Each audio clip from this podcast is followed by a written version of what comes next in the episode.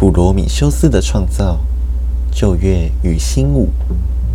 希腊神话中，创造人类的神明普罗米修斯，他不忍心看到人类没有火能用，而去窃取了阿波罗的火，并带到人间。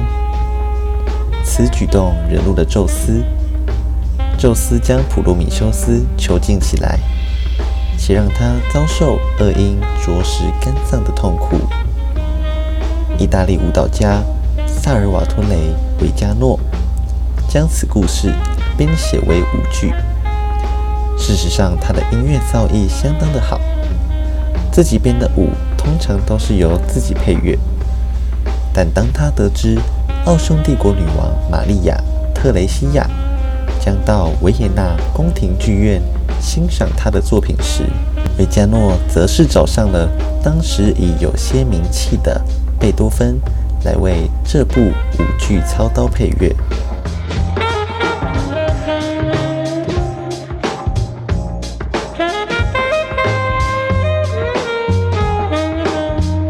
流传两百多年的曲谱，若把它称为旧乐，并不是件奇怪的事情。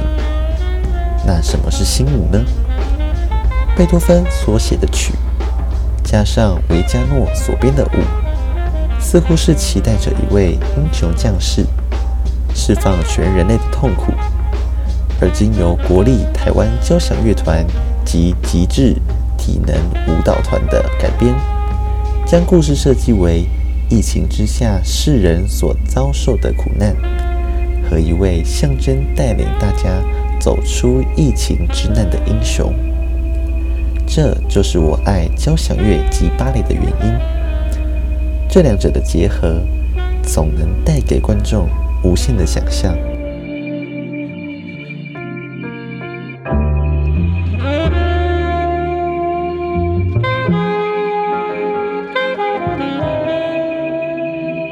人生的意义不在于留下什么，只要你经历过，就是最大的美好。这不是无能，而是一种超然。泰戈尔。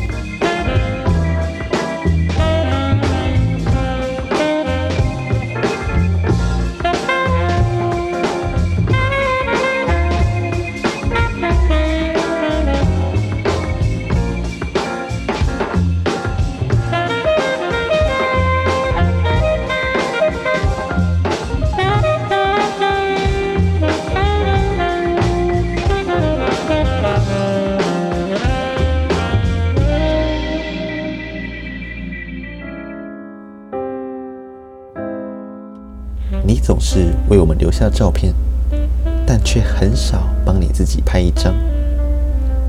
你总说，在陪伴我们之余，你喜欢独处。你总说，在为家尽心之时，你充实自己。你总说，在满足大家之后，你同样快乐。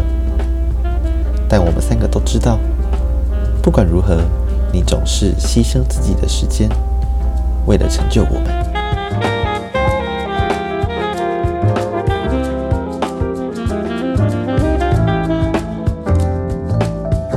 可能我跟你老公一样，都是处女座的关系，不会对你说甜言蜜语，但相信你能感受到我们对你的感谢，辛苦了。